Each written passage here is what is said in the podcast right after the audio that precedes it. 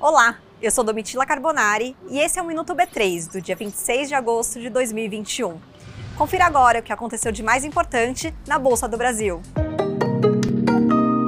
A B3 divulgou recentemente a segunda prévia do Ibovespa B3 e dos outros índices listados na Bolsa Brasileira. A B3 publica regularmente três prévias das novas composições dos índices.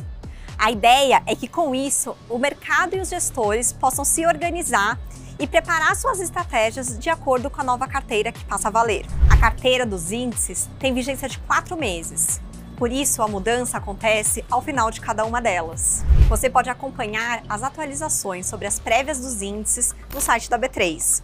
É só acompanhar a área de notícias em b3.com.br. Ou então, acesse o link disponível aqui na descrição.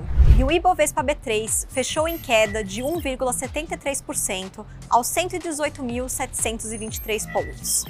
O Banco Inter teve o melhor desempenho, com alta de 4,66%. O Minuto B3 vai ao ar de segunda a sexta-feira no B3Cast, nosso canal de podcast disponível nas principais plataformas, na tvb3.com.br e nas nossas redes sociais.